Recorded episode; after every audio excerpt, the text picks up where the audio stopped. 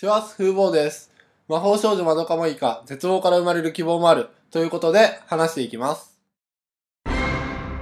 魔法少女は夢と希望の物語である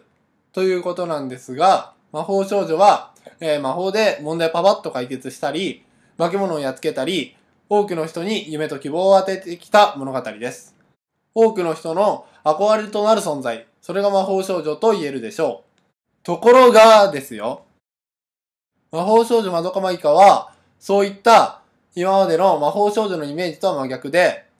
夢と希望をすべて打ち砕かれた絶望の物語と言えます。今まで見てきた魔法少女が表の部分だとすると、魔法少女まどかまいかは魔法少女の裏の部分と言えるでしょう。しかし、まどかも、えー夢と希望という魔法少女の物語が前提になっていると思いました。つまり、ただ絶望するというだけではなくて、希望があるからこそあのストーリーになっているように感じました。それは、京子が言った、希望ってのはただじゃないんだ。希望を祈れば、それと同じ分だけの絶望が撒き散らされる。そうやって差し引きをゼロにして、世の中のバランスは成り立ってるんだよ。という言葉。ここに現れてると思います。今は希望が増えてきたからこそ、絶望に目が向けられるようになったと思います。魔法少女に限らず、世の中には夢や希望について書かれた本が溢れるようになりました。例えば、なんちゃらの成功本であったり、夢を叶える方法であったり、諦めなければいつか成功する。夢は必ず叶う。みたいな言葉。こういった本や言葉がたくさん出てきました。しかし、それを読んで本当に成功するのかというと、ほんの一握りの人しか成功しませんでした。全員が全員成功するということはなくて、ごく一部分しか成功しなかった。となった時に、成功本はただの綺麗事にしか聞こえなくなってきます。いくら成功する本を読んでも成功できないから、ただ綺麗事を並べてるだけにしか見えなくなってしまうのです。実際、ただ綺麗事を並べてるだけのものもたくさんありました。しかし、少し前までは、それでも、それが正しいと、えー思うことができたのです。なぜなら、誰もが成功できると信じていたからです。しかし、実際やってみて、そうじゃないことが分かって、そう簡単にはうまくいかない。ということが、えー分かるようになってきました。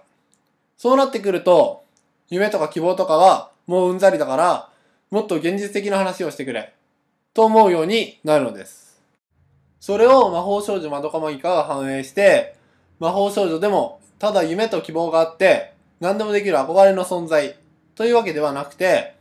魔法少女でもできないこともあるし、そう簡単にはうまくいかないってことを表していると思います。これこそが世の中のバランスであって、絶望だけでもないし、希望だけでもない。どちらも重要で、差し引きゼロにする必要がある。ということです。いわば、世の中という天秤があって、その天秤の右側には、えー希望が乗っていて、左側には絶望が乗っている。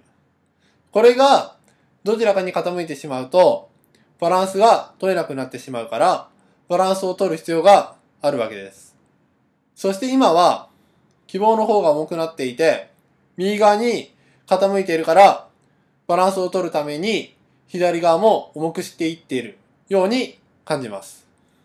それが、魔法少女まどかまぎかであるわけです。また、本であれば、今はゼロという本が人気になっているようです。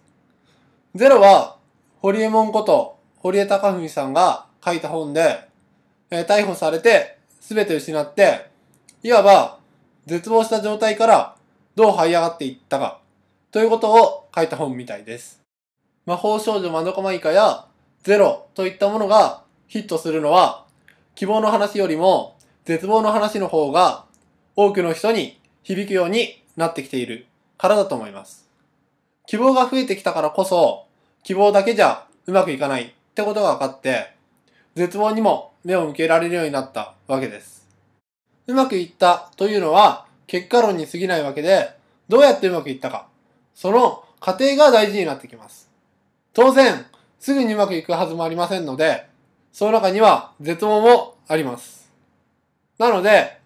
家庭に、え目が向けられるようになった。とも言えます。そうやって世の中のバランスが成り立ってるんだと思います。絶望と希望やポジティブとネガティブといった対となる言葉はどちらが重要というわけではなくてどっちも重要だと思います。そしてどちらの中にも両方の意味が含まれている気がします。絶望の中にも希望があって希望の中にも絶望がある。魔法少女という中にも、えー魔法が使えて世界を守れるという希望もあれば、ずっと戦い続けなきゃいけないという絶望もある。京子が言ってた、希望を祈れば絶望が撒き散らされる。ということは、反対に考えれば、絶望すれば希望になる。ということで、希望にならないと差し引きゼロにならなくなってしまうわけです。つまり、絶望すれば希望に変わるとも言えるでしょう。どちらにスポットライトを当てるかということなんじゃないかと思います。今までは希望にスポットライトが当たっていて、希望が重要視されてきましたが、希望だけじゃうまくいかないってことに気づき始めました。そして、絶望にスポットライトが当たるようになったのです。それが魔法少女まどかマギカというわけです。最後まで聞いていただきありがとうございました。